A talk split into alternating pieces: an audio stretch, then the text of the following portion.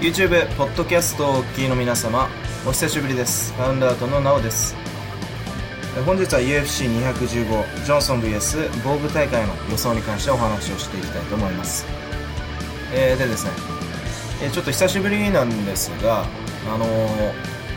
7月から、えー UFC の予想をね、えーアップできていなくてですね、えーこれちょっと、まあ、忙しかったからという、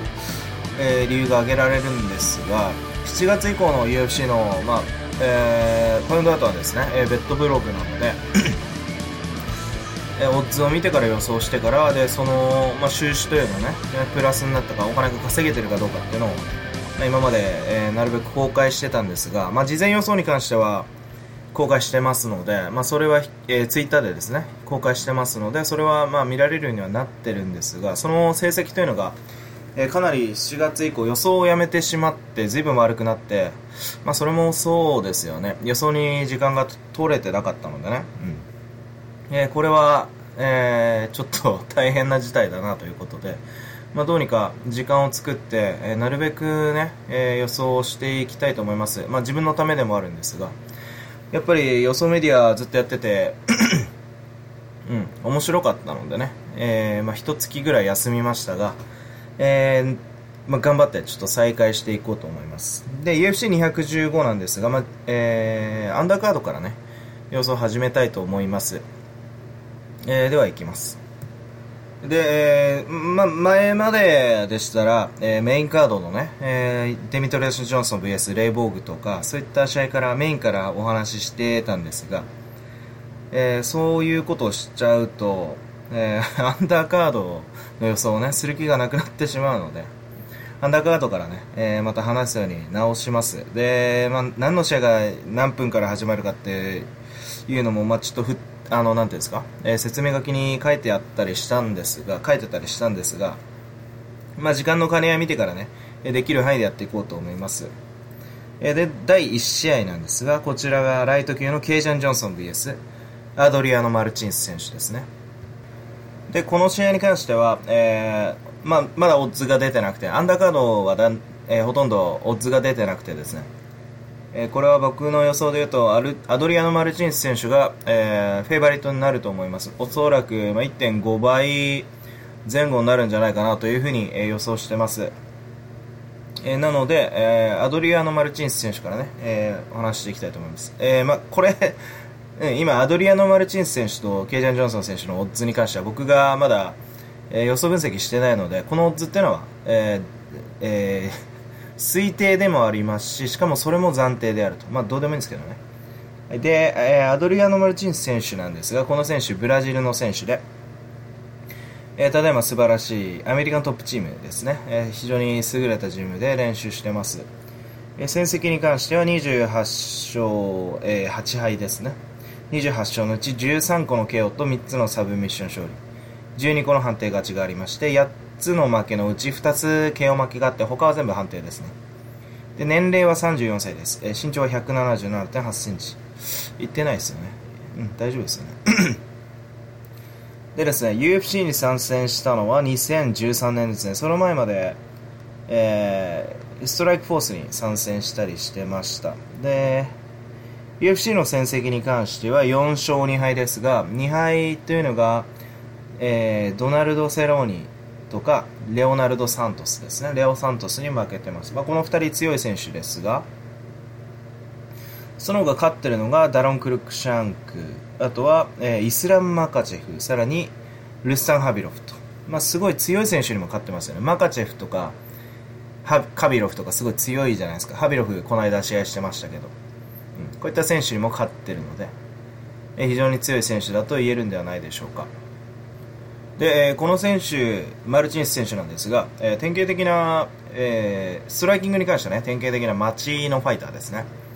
なので、まあ、サウスポーなんですが左右に動きながら、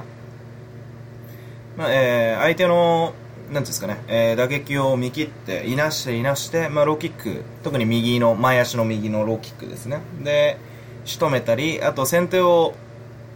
打つときは左ストレート、えーあるいは、えカウンえーカウンターでしたらね、えローキックの他には右フックとかですね前の手の右フックとか、えそういったものを使います。バリエーションがめちゃくちゃあるわけではないんですが、え反応もいいですし、すごく力強いですね。えー、KO が13個ありますし、マカチェフも、まあ、一発で KO してるんで、まあ、非常に力強い選手だと、え、そういうふうに言えます。で、えー、まあ、つまりは、まあ、ディフェンスが結構しっかりしてて、で、打撃で倒すには、えー、非常に強い打ち返しがあるので、えー、なかなかそこは、なんていうんですかね、仕留めにくいというか、えー、かなり、えー、まあ、こういうマルチンスみたいな選手を打撃で倒すため、倒すには、まあ、マルチンスが届かない距離からものすごい強力な打撃を放つ必要があると。まあ、えー、セラーニとかがそういったことはできましたね。で、その他、まあ、カビロフとか、ハビロフとかとやった時は、ハビロフレスリングめちゃくちゃ強いですが、まあ、マルチンスしっかり待ちながら、相手の出方を伺いながら、左ストレートで、相手の出鼻を、えー、迎撃、要は左ストレートで応戦すると見せかけて左ストレートはちゃんと振ってるんですが右手で相手の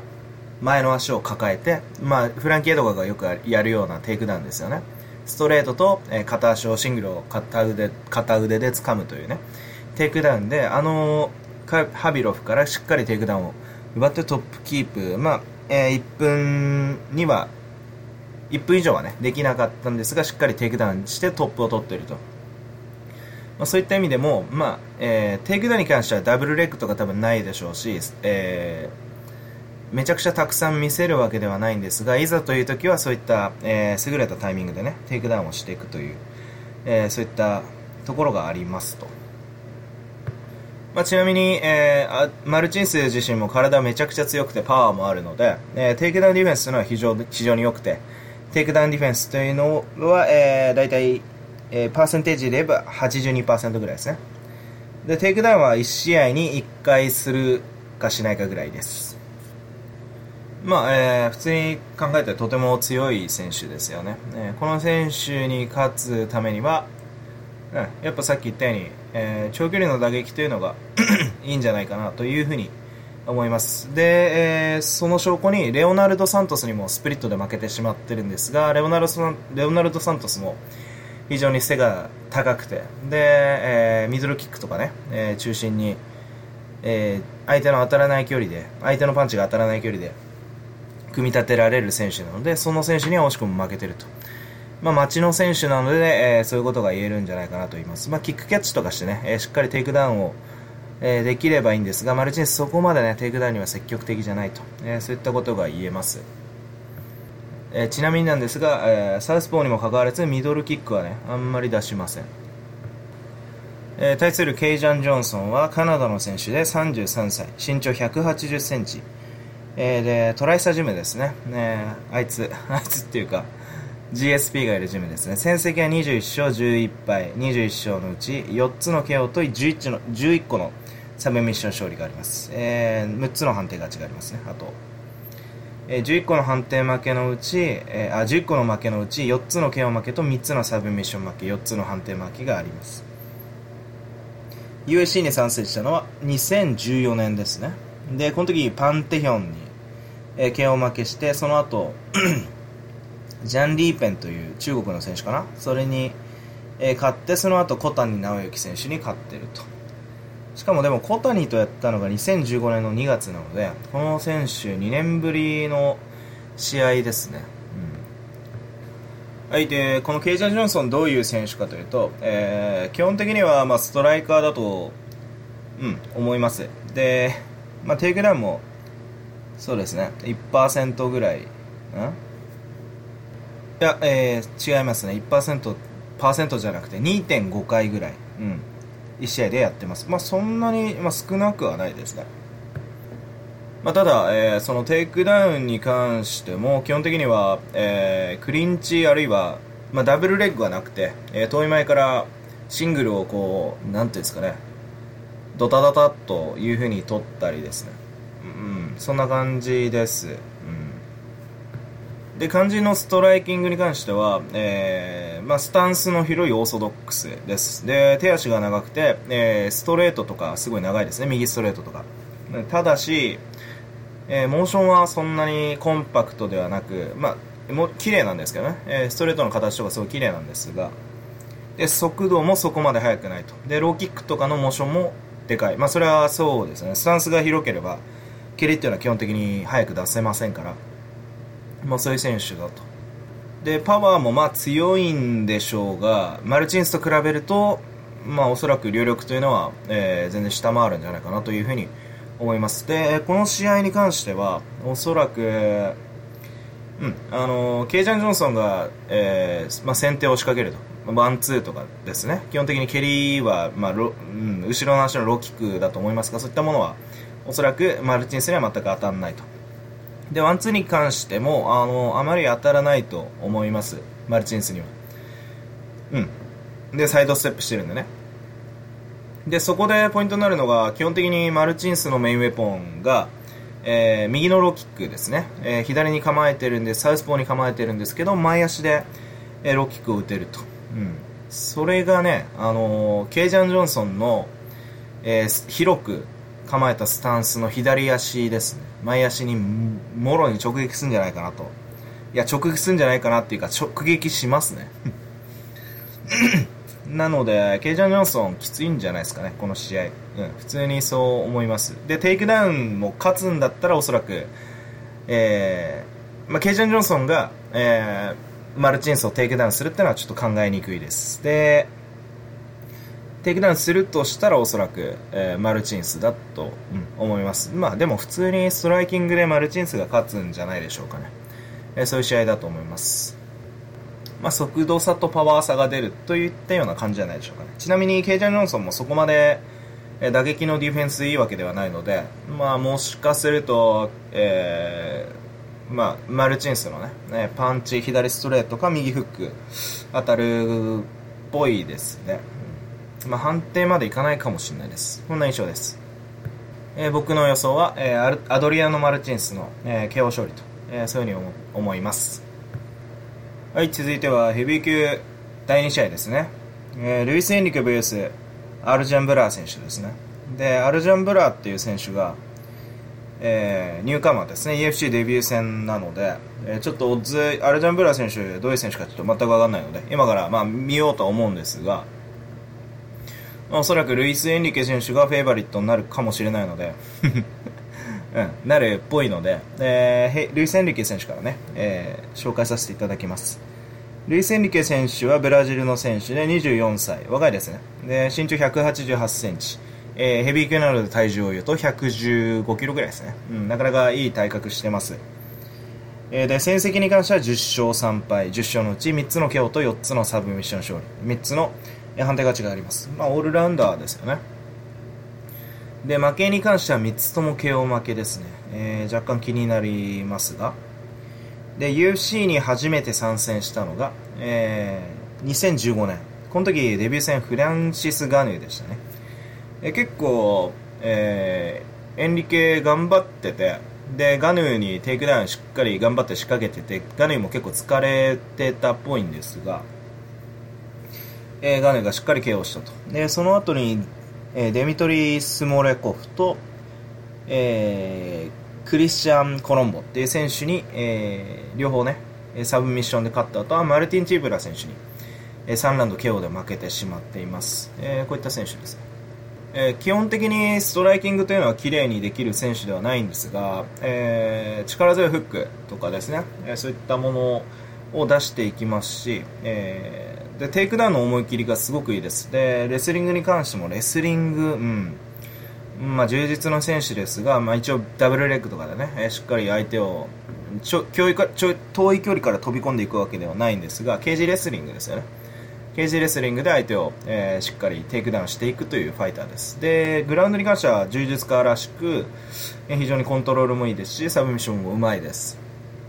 でマルティン・ティブラ選手とかも結構、えー前回やったね、えー、選手なんですが、まあ、彼もテイクダウンディフェンス非常に強かった割にはエンリケ結構頑張ってましたからね。でちょっと、えー、ティブラ選手との試合を見返しました。で、えー、そうですね。打撃の反応は結構いいです。いいんですがオフェンスが結構やっぱり微妙ですね。打撃に関してはね、うん、あのパンチとかもちょっとまあ、大振りというか軌道がちょっとおかしな軌道ですし、まあ、その代わり、代わりというか、うん、どっちかというと、テイクダウン職人と言ってもいいかもしれないですね。KO がまあ3つあったので、あのまあ、パンチとか振り回していくのかなと思いきや、まあ、振り回していってるは言ってるんですが、どっちかというと、まあ、テイクダウンして KO するとか、えー、そういったファイターでしょう、うん、この戦い方で、えー、ケージレスリングでダブルレッグとか言ったんですが、まあ、どっちかというと流れの中で見る限りは柔術家らしく胴タックルでしたね、うん、胴をクラッチして足を引っ掛けて倒すとか。あるいは相手のレッグキャッチですね、えー、足を蹴り足を掴んでからテイクダウンするとか。そういったファイターでした、えー、非常にテイクダウンディフェンスのいいマルティン・チブラ選手。からですね1ラウンドトップコントロールしてるのを見ると、えー、やっぱり強いですよね、うん、この試合僕はエンリケ選手を予想したんですが、えー、3ラウンドにガスが切れてしまってまあうん、そうですね。ヘビー級でテイクダウンずっと仕掛けるっていうのは結構きついとこがありますから、まあ、速やかにテイクダウンできれば、まあ、勝てるんでしょうが、3ラウンドまで、えー、テイクダウンディフェンスで粘られるとちょっときつい、えー、ようなファイトスタイルですね、えー、それもそうでテイクダウン職人っていうのは、まあ、不可逆的というかねもう出力するしかないんですよテイクダウンでしか相手の攻撃を防御できないので相手がこう打撃で攻めてきたら対抗する手段がテイクダウンつまりテイクダウンで攻めるしかないんですよね、えー、打撃で応戦するっていう選択肢がまあ欠如してしまってると。まあ、マイヤーとかも結構そうなんですけど。まあ、だからテイクダウン職人というのは、えー、あいつですね、パトリック・カミンズとかもそうですが、まあ、基本的にテイクダウンできなかったらも負けてしまうという、えー、そういった、えー、側面があると思います。なので、まあ、この選手は相手次第という うん、感じもありますね。えー、ということで、えー、相手のですね、えー、アルジャン・ブラー選手に関して見てみましょう。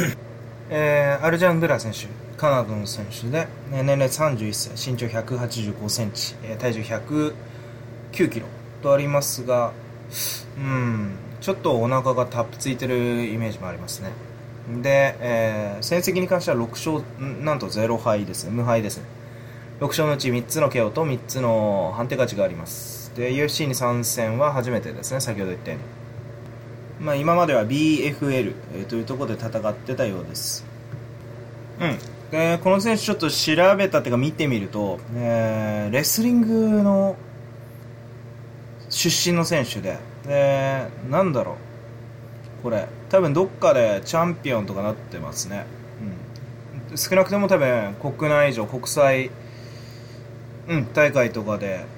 まえー、チャンピオンになってない人も活躍してたようです。で試合は実はあんまり ハイライトぐらいしかなくて20秒ぐらいのちょっと試合しか見れてないんですよね。ただあのー、テイクダウンも自分から仕掛けていきますしでテイクダウン職人かと思いきや、えー、ボクシング結構うまいですね。あの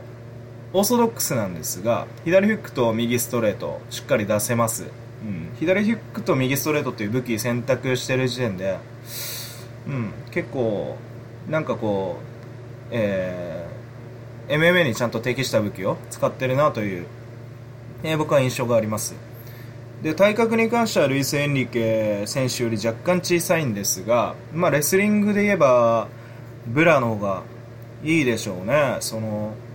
なんていうかそのバックボーンを見ると。で過去に試合6勝のうち、ま、3つ KO で3つ判定っていうんですがこれおそらく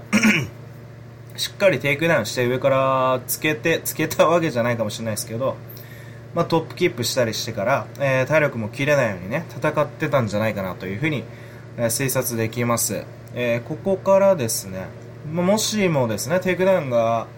まあ、互角か、あるいは、ブラーがね、ちょっとでも上回るんであれば、これストライキングでブラーピックしてもいいんじゃないかなというふうに思います。まあ、えー、レスリングのチャンピオンということで、前評判、えー、いいんじゃないかなと思います。オッズメーカーがつけるときって、まあ、なんかレスリングの出身の人すごくオッズがいい、あの、いいっていうかそのオッズが、評価が高いんですよね。なんでオッズが下がりがちになると思うんですが、エンリケ相手に、えー、まあフェイバリットっていうのは、ちょっとまあいただけないです僕は ただブラがもしもアンダードッグになるんであれば僕はもうブラはピックしたいですねうんそんぐらいです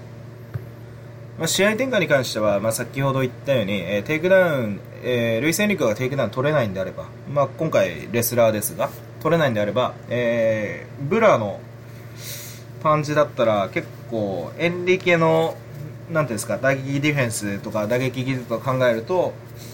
うん、もしかしたらね KO とか見れるかもしれませんね。なぐらいです。はいで第3試合がライト級ミッチ・クラーク VS アレックス・ホワイトですで、えーまあ、この試合に関しては僕実はミッチ・クラークは、まあ、ジョセフ・ダフィーに瞬殺されたイメージとあとアレックス・ホワイトに関しては ロボフに勝ったしか勝ったことしかないということでね、うん、この試合ちょっと、まあ、実績から言えばねミッチ・クラーク選手がフェイバリットなんでしょうが、うん、ちょっとこれから勉強しなきゃいけないっていう試合です。なので、ね、ミチ・クラーク選手からお話しします。カナダの選手地元の選手ですね。今回カナダ大会なんですけど。だなんですよ、うん、でクラーク選手31歳、えー、身長1 7 8センチ。えー、で戦績は11勝4敗と。11勝のうち1つの KO 勝ちと7つのサブミッション勝利。3つの判定勝ちとなっています。負けに関しては1つの負け KO 負けと1つのサブミッション負け。2つの判定負けとなってますね。で UFC に参戦したのは、えー、2011年結構前ですね、えー、で UFC で2連敗した後は、えー その後2連勝してるんですけど、えー、面白いですよ。えー、アルアヤ・キンタ選手に勝ってますね、うん、これが、まあ、キャリアで一番大きい勝ちかな。でその後にマイケル・キエサとあジョセフ・ダフィーには負けてますね、まあ、ただキエサとも判定までいってますね。でまあ戦績から見る、えー、ようにグラップラーなんでしょう。で、えー、ミッチ・クラーク選手、この選手というか、えーまあ、グラップラーと言ったんですが、基本的にファイトスタイルとしてはテイクダウン仕掛けませんね、まあ、仕掛ける武器持ってないんでしょうね、うん、で、まあ、クリンチ、えー、にすらねあんまり、え、持ち込むことがちょっとできないような、え、ファイターです。で打撃で、まあ、つまりは打撃で勝負するしかなくて。で行き当たりばったりでまあ、相手がテイクダウンしてきたり自分がダウンして相手が、えー、まあなんていうんですかね、えー、襲いかかってきたりあるいは自分がダウン取ったりいずれにせよ えー、グラウンドにもつれ込んだ時は、まあ、ものすごい極めの強さとか発揮するんですが、うん。えー、肝心のストライキングがちょっと、うん。まあ、丁寧ではあるんですがどっちかというと、まあ、馬鹿正直というかね、うん、あんまり、えー、サッカーでいうインサイドキックみたいな右足の後ろ足の、えーえー、内側のですね。足で相手の前足を払うとかそれぐらいであとは基本的には、うんきえー、基本に忠実なジャブとワンツー。とても分かりやすい感じのワンツー。で、えー、振りもめちゃくちゃコンパクトでなければ、うん、速くもないっていう、うん、そんな感じのボクシングで戦ってますね、うん、結構うんテイクダウンがあればいいんですがうん、なかなか、えーまあ、効率の悪いというかね、うん、サブミッションにサブミッションがめちゃくちゃ強いのにサブミッションに持ち込む武器を持ってないというなかなかきついファイターです。ということで、まあ、相手がね、えー、サブミッション、まあ、打撃が強い選手だったら危ないと、えー、さらに、うんあのー、まあ、テイクダウンしてくるようなファイターというのはまあいいんですが、あるいは相手がアグレッシブなファイターだったらね、ある程度いいんですが、まあ、アウトボクサーだったらツーミーなんじゃないですかね。で、その肝心の相手であるアレックス・ホワイトなんですが、この選手はアメリカの選手ですね。えー、28歳です。年齢28歳。で身長183センチ、非常にでかいですね。で、階級はフェザー級だったらしいんですが、うん、ライト級に上げたんでしょうかね。うん。で戦績に関しては11勝3敗。11勝のうち4つの KO と5つのサブミッション勝利。2つの判定勝ちがあります。負けに関しては1つ KO 負けがある他は2つの判定負けがありますね。UFC に参戦したのは2014年ですね。うん。その後、まあ、にデビュー戦では勝ったんですが、2勝3敗となってます。負けた選手はルーカス・マルチンスクレイ・コラードトニー・マルチントニー・マーチンと、うん、そうですね。その他、まあ、アルテム・ロボフに勝ったことがあると。2016年2月ですね、えー、この試合ちょっと見てみましょう。はいでこの選手は、えー、どういう選手かというとそうですね、オールラウンダーですね。うん。テイクダウンに関しては、えー、まあ、1試合平均1回あります。で、テイクダウンディフェンスはあんまり良くないんですが、で、テイクダウンに関しては、レスリングというよりも、まあ、クリンチから組み崩しという感じですね。で、肝心の打撃ですが、えー、サウスポーです。で、サウスポーで、そうですね、まあ、左ストレートとか、まあ、長い距離から打とうとしてますし、えー、自分の距離を保とう自分の距離からね、長距離から、えー、アウトボクシングしようとはしてるんですが、あまり反応とか速度は良くないですね。ただパンチ力はありそうです。うん。で、えー、打撃も大して見えてはいないと思うんですが、えー、頭はしっかり動かしてるとこが非常に好感が持ってます。うん。で、どうなんでしょうね、この試合。うん、どっちもなんかあんまりテイクダウンが得意じゃないグラップラーっていう、えー、そういう印象を受けます、まあ、グラップリングでしたらさすがにクラークなんでしょうが、えー、要は打撃戦でどっちが有利になるかですよね、うん、打撃戦でクラークが有利になるようであれば、えー、ホワイトおそらくテイクダウンに、えー、テイクダウン仕掛けに行くでしょうからそうしたらホワイトが勝つんじゃあホワイトじゃねえや。クラーク勝てるんじゃないかなと思うんですが打撃に関してはどうなんでしょうね。とにかく僕、クラークが、ミッチ・クラークが打撃で勝つ印象ってのはあんまないんですよね。うん。言っても、ね、そうですね。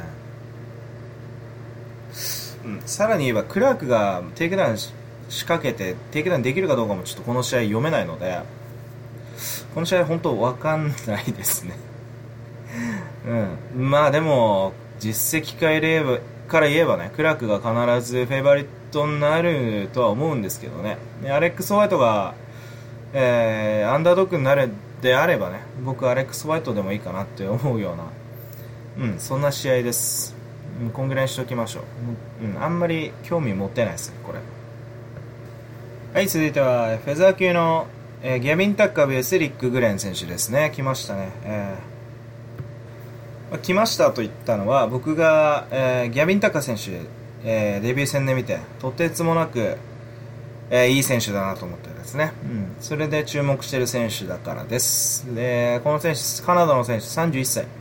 身長1 7 0センチ、えー、非常にちっちゃいです、えー、でまあ多分タッカーがえー、フェバリットになるでしょうからタッカーからね、えー、紹介させていただきますと、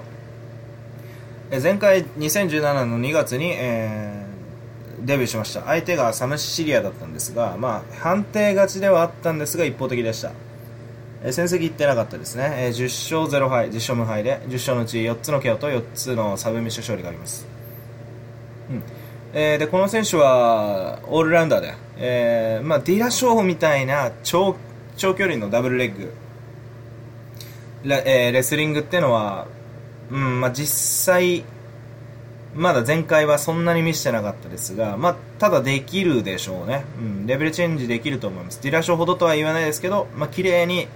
えー、惚れ惚れするようなね、えー、レベルチェンジとかあるんじゃないでしょうかね、まあ、もう一回見返したらわかると思いますが、えー、むしろ、えー、打撃だけで、えー、サム・シリア選手をね、えー、本当に遊んじゃうぐらいのテクニックがあります、えー、オーソドックスなんですが、うん、あのパンチのコンビネーションも非常にうまいですしステップもいいし目もいいし、えー、というファイターです、まあ、ストライカーとしても素晴らしいというね、うん、そういったファイターです、まあ、当然、えー、4つのサブミッションありますから全然あのグラウンドゲームも仕掛けられるんですが。はいちょっと試合を見返してきました。すいません嘘つきました、えー、ギャミタッカーサウスポーですね。うん。で、えー、やっぱりちっちゃいですね。なんで なんでバンタム級でやんないんだろうってぐらい。ちっちゃいですね。170センチです。うん。リーチ行かせた方が全然いい戦い方するとは思うんですけど、まあいいや、それは。で、どういうファイターかというと、まあ、えー、んまずはそうですね、えーステップキックパンチこの、え3つ、えープラスあと、まあ、タックルですね、えーこの4つその3つのステップパンチ、えキックと、えこのレスリングの融合というのが、えしっかりできている選手です、え相手を翻弄するようなねトリッキーな、え攻めをします、うんというのもまあえーローキックとかミドルキックとか非常に、えー上手なんですが、まあ、サウスポーなんでね相手からしたらインローになるわけじゃないですか、うん、で、えーこのキッックをするときに、まあ、左右に動いて相手が入ってきたときっていうのは内終わりに蹴れると、まあ、まず一つのパターンですね、えその他自分から仕掛けるときはまあ、キックを出すわけですから相手が足が動いたら、まああのあまあ、ローキャッチを、えーするように構えたりあるいは、えーローキック蹴られないようにカットで足を上げたりあるいはボディ蹴られないようにあの、まあ、足を上げたりして動きが止まるわけですがそこを、まあ、キャンセルして足を、えーまあ、ディラショーとか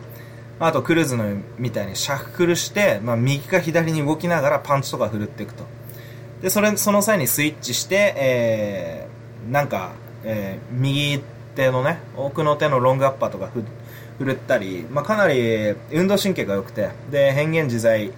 えーというストライキングを見せるファイターです、まあ、そういう中で相手がこうまあ、オフェンスに関してもすごい、えーフェイントが多いですしその中で相手を捕まえようとしてもサイドステップとかめちゃくちゃ速いんで捕まえにくいと。で捕まえようと思っていざここだったらいけると思ってパッて入ったら、まあ、ディラショーのようにねタックルのカウンターが来るとか、まあ、そういった、えーまあ、理論上すごい強いファイターです、まあ、おそらく彼自身もね、うん、あのディラーショーとかあとクルーズのスタイルっていうのは見て、まあ、インスパイアされてるとは思いますけど。で攻めに関して、まあ、ボクシングとかに関してはね、えーディラショーや、えーあとクルーズよりも僕はうまいと思います、うん。まあ、強いというよりもうまいと思います、うん。まあ、右ボディから左ストレートのコンビネーションとか、えー素晴らしいコンビネーション見せますね。であと、まあ、左ストレートでしっかり入っていくときは、えー相手の背中の方向に行って、まあ、そこまで行くと絶対、えー相手の前の手左フックしか来ないわけですからそれを、まあ、きっちり頭を振って振ってからウィービングしてからえしっかり回避する動きもできてると、まあ、基本的には理論上当たらない距離を移動しているという、えーそういった感じのファイターですね、まあ、レスリングもここで強いとなればまあ、うん、資格はないですよね。まあと問題があるとすれば背がちっちゃいということでうん。まあ、アウトボクシングされた時にどうするかっていうことぐらいでしょうかね、うん、あとは、まあ、手足が長いファイターが、えーサブミッションめちゃくちゃ強くて。でそのプレッシャーでガンガン前に来た時とか、まあ、トニー・ファーガソンみたいな選手ですね。言うなれば。そういったファイターと対峙した時どうなるかっていうことぐらいですかね。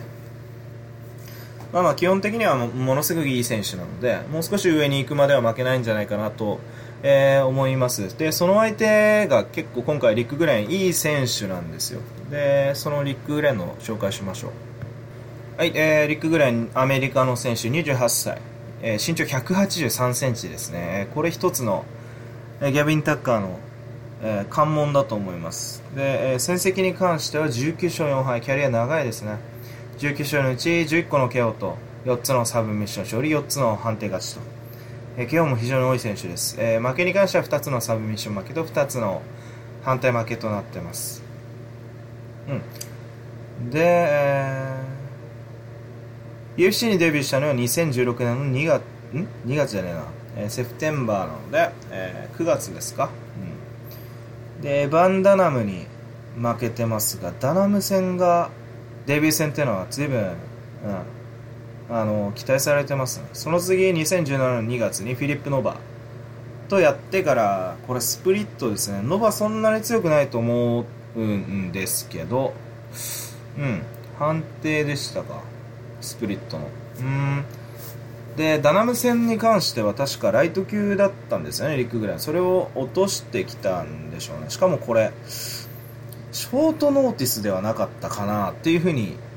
記憶してますがまあそれは忘れちゃいましたでリック・グレンを、まあ、いい選手だということでピックした記憶がうんピックしたのかどうかわかんないですけど 試合見ながら、ああ、いい選手だなというふうに思った記憶があります。で、今からまたファイトをですね、えー、見て、ちょっとお話ししてみたいと思います。はい、で、グレン選手どういう選手かというと、えー、この選手サウスポーなんですよね。しかも手足が長いと。うん。で、まあそこまでめちゃくちゃ速いわけじゃないんですが、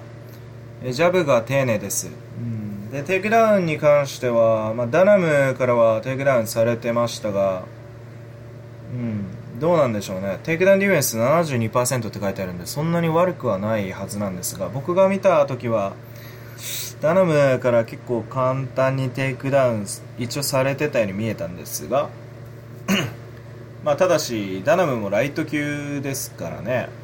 今回グレンがフェザー級に落としてくれる上で、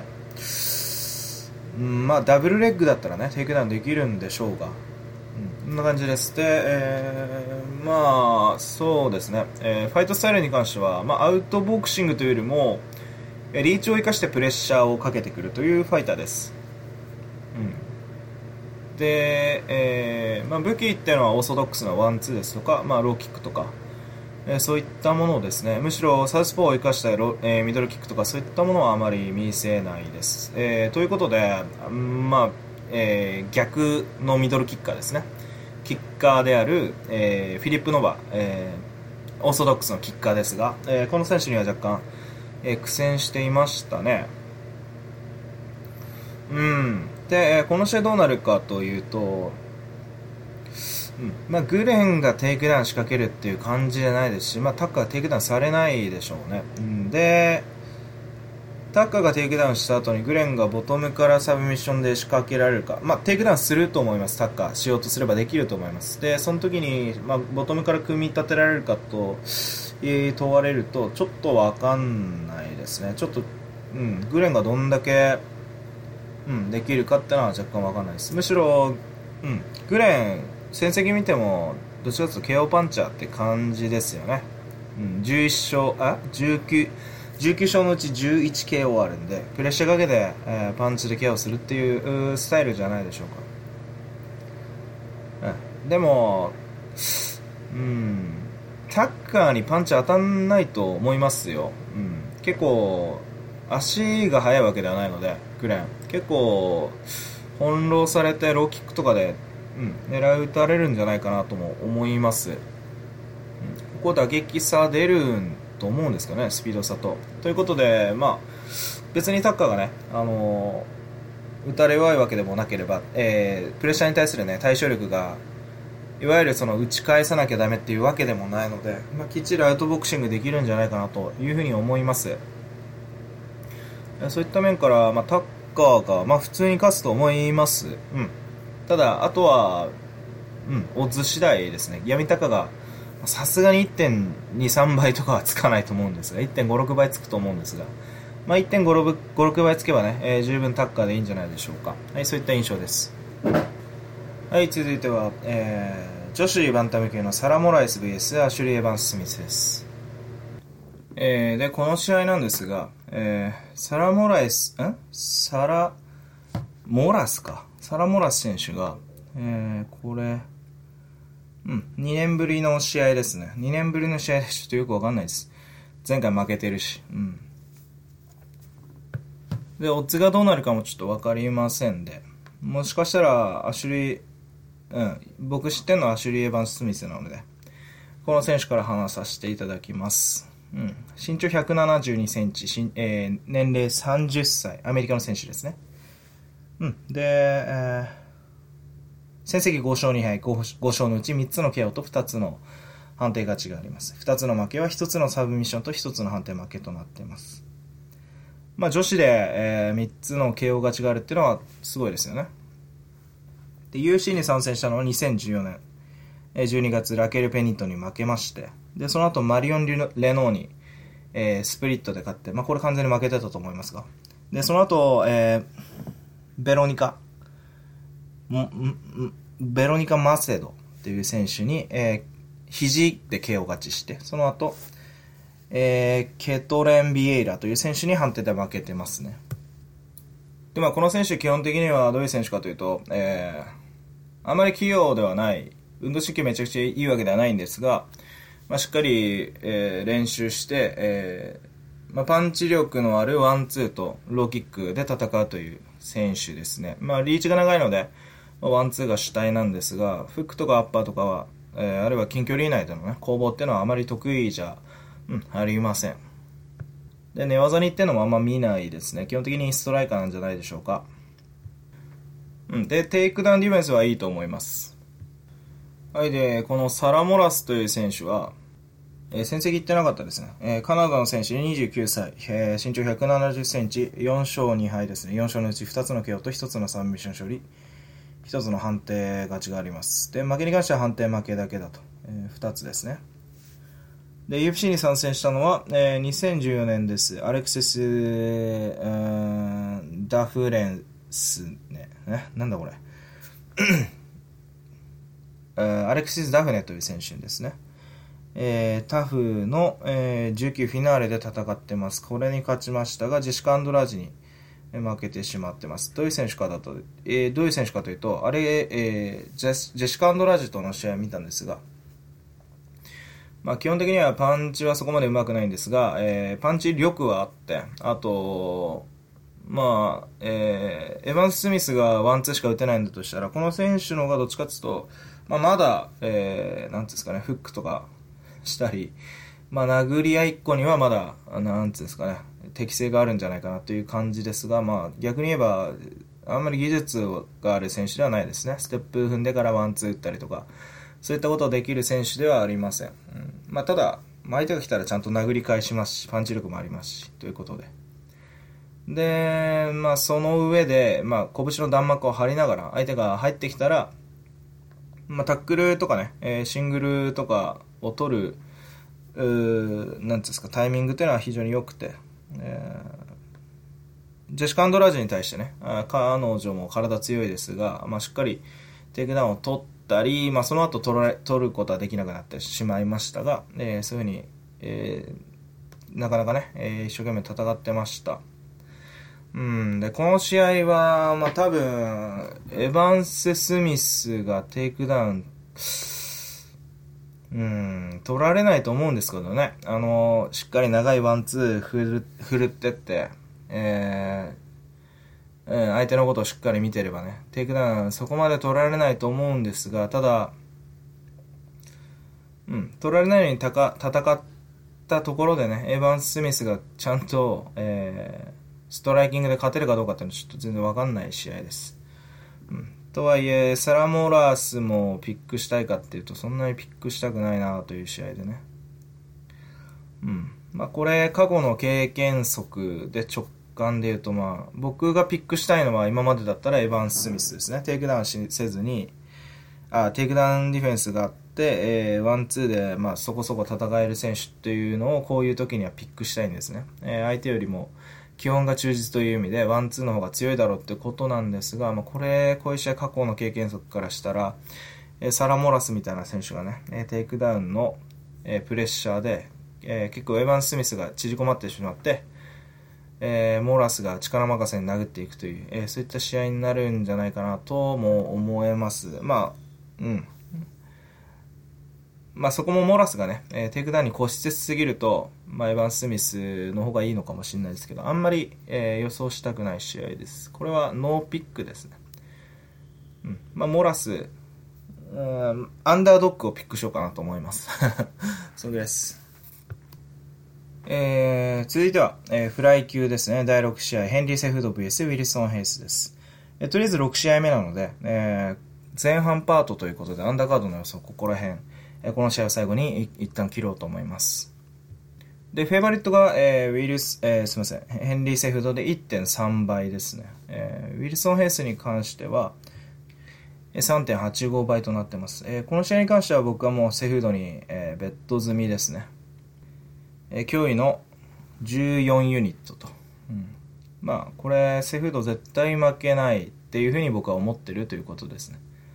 うん。まあ、メイウェザーのオッズが良かったので、パーレを組んでます。ということで、セフードの、えー、紹介からしますと、アメリカの選手30歳、162.5センチ。戦績10勝2敗。えー、10勝のうち、3つの KO 勝ち、1つのサブミッション勝利、6つの判定勝ち。負けに関しては1つの KO 負けと1つの判定負けとなってます。えー、ここ2連敗してまして、えー、2連敗した相手がデメトリアス・ジョンソンとジョセフ・ベナビデスとなってます。うん、で、ベナビデス戦は何だったっけな？まあ、えー、ジョンソン戦は KO、ボディに、えー、ひ膝、明太クリンチか膝入れられて KO されちゃったんですが、ベナビデス戦は結構優勢で、えー、で、減点がなければ、意外と実は、えー、勝ってたというね、えー、そういった、えーはえー、判定がメディアスコアからはされてます。うん。まあ、判定がなくても負けてたっていうのが、えー、普通のその UFC のジャッジの見解でしたが、で、セフードはもうレスラーというよりストライカーですね。うん。まあ、レスリング出身で、レスリングで、メダリストですよね。なので、うん。レスリングを中心に戦うと思いきや、普通に、えー、キックボクシングがめちゃくちゃ強いというファイターです。オーソドックスで、えー、ローキックも打ちますし、えー、で、ステップインワンツーもめちゃくちゃ速いと。うん。で、えー、まあ、パンチ力があるので、相手が入ってきてもしっかり対応できるというね。そういったファイターです。まあ、基本的にセフードセフードの圧力を前に、えー、打ち合おうという選手はおらずですね、えー、基本的にはアウトボクシングを選択します。まあ、そういった選手に関しても、まあ、ベナビデスに関しては、えー、まあ、捕まえられなかったという評価なのですが、まあ、ある程度ね、プレッシャーかけてパンチも当たってたので、まあ、そこでメディアが、えー、セフード勝ったというね、えー、声を、うん、あの、評価を下す、えー、こともあります。ほとんど、うん、デメトリアス・ジョンソンだけですね、完敗したのは。まあ、そのジョンソンからも、ムエタイクリンチで、まあ、えー、あばらをね、折ってしまったのかちょっとわかんないですけど、あばらは、に膝をね、突き刺されるまでは、うん、ジョンソンからテイクダウンを取ったり、まあ、素晴らしいパフォーマンスを見せてます。まあ、基本的に、うん、セフードをどういう戦い方するかという、どういう武器を持ってるかというと、うん、どういう強さがあるかというと、うん、まあ、めちゃくちゃテクニックがあるというよりも、基本、もう基礎体力、うん。体幹がめちゃくちゃ強くて、ステップインがすごい速いし、で、パンチもめちゃくちゃ速ければ、パンチの威力もあると。で、どんな体勢からも、体幹が強いので、どんな体勢からも強いパンチとかキックとかも放ってきますし、打とれ強いので、えー、まあ、厚負けしないと。うん。で、キックもパンチもめっちゃ速くてめっちゃ速いという、え強いという、重いという。えー、それだけでまあ強いファイターですよね。で、まあ、技術がからしきかといえば、まあ、全然そんなことなくて、えー、非常にベナビデスとかでも、えー、しっかりね、え、ポイントゲームで競える、え、ぐらいのね、え、技術持ってます。まあ、普通に速くて強いので。で、ダドソンみたいに、えー、手数が全然少ないわけではなく、積極的に仕掛けていくタイプですね。はい、ヘイスどういう選手かというと、えー、まず戦績から言いましょう。ブラジルの選手で32歳。で、162.5センチ。同じ身長ですね。えー、戦績22勝。7敗と。22勝のうち、えー、10個のサブミッション勝利と12個の判定勝ちがあります。負けに関しては2つの KO 負け、1つのサブミッション負け、4つの判定負けとなってます。で、UFC に参戦したのは、えー、2013年ですね。結構長いですね。で、負けたのが、えー、ユーリ・アルカンターラ、ジュシー・フォルミーガ、デメトリアス・ジョンソンとなってます。勝った選手というのは、えー、ダスティン・オーティスに勝ってますね。あとは、まあ、我らが佐々木ウルカとかね。えー、ちなみに最近の選手で言えば、ヘクトサン、ヘクタ・サンドバルにも勝ってます。でこの選手は、えー、柔術黒帯ですね。すごい柔術がめちゃくちゃ強い選手です。うん、で、まあ、フライ級なのでね、もう、みんな何でもできる選手が多い中で、この選手も、えー、まあそうですね、自分で黙って、なんていうんですか、グラウンドの機会を待つんではなく、積極的にテイクダウンを仕掛けていく、えー、ファイターです。えー、組み崩しよりももう基本的にね、ダブルレッグで飛び込むぐらいのね、勢いで、うん、あの、やっていく選手です。で、パンチに関しても、えー、全然手を出さないわけではなく、フックとかね、えー、サウスポーなんですけど、え右フックとか左ストレートとか積極的に出してって、えその打ち合いの中で、えしっかりレベルチェンジをして、えテイクダウンをきっちり自分で取るというファイターですね。うん。なので、ま、基本的にはテイクダウンを取れなきゃいけないですし、そのテイクダウンを取る手段としては、えー、ま、パンチをしっかりね、振り回してって、で、相手に応戦させて、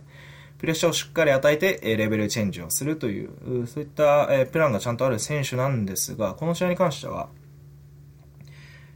まあ、セフード相手にテイクダウン取るっていうのはちょっと不可能だと、えー、思います。うん。で、セフードがまあ、そもそもね、レスリングが強くて体幹がめちゃくちゃ良すぎるというのもあるんですが、えー、これに関してはね、ヘイスって実は、あの、打撃のオフェンスは、まあ、なんか勢いがあってすごくいいんですが、実はディフェンスあんま良くないんですよね。サンドバルのパンチを被弾したり、あと、ウルカ選手のね、えー、打撃に対抗、対応できなかったり、えー、してですね。で、まあ、えー、テイクダウンも厳しい上に、えー、打撃に関してね、あまりに分が悪いと、これヘイス、ほとんど勝ち目ないんじゃないかなと、えー、僕思います。セフードに関しては、まあ、ワンツーがとても強いので、うん、あのー、まあ、ステップインの距離からしても、ヘイスよりも全然距離が長い、うん、と。うん、その上に右ストレート当たりやすくなりますからね。あの、サウスポーと、えー、オーソドックスで喧嘩4つになりますから、この試合に関してはヘイス、ほとんど何もできないような気もしますし、KO されちゃうんじゃないかなと。思います。まあ、1.3倍セフドについてるんですが、どうやってヘイスが勝つのかなという印象が僕にあるんですけどね。まあ、なんでしょうね。もし、ヘイスが勝つ場合があるとしたら、まあ、うん。パンチを思いっきり振り回してセフードに当たるっていうのもちょっと考えにくいですし、まあ足関節をね思いっきり狙っていくとかだったらまだわかんなくもないですか。まあ、セフードにはちょっとあまりにも相性的に厳しいんじゃないかなという、えー、そういった印象です。なので僕はもうこんなんだったらセフードの KO 勝ちを予想しようと思います。はい。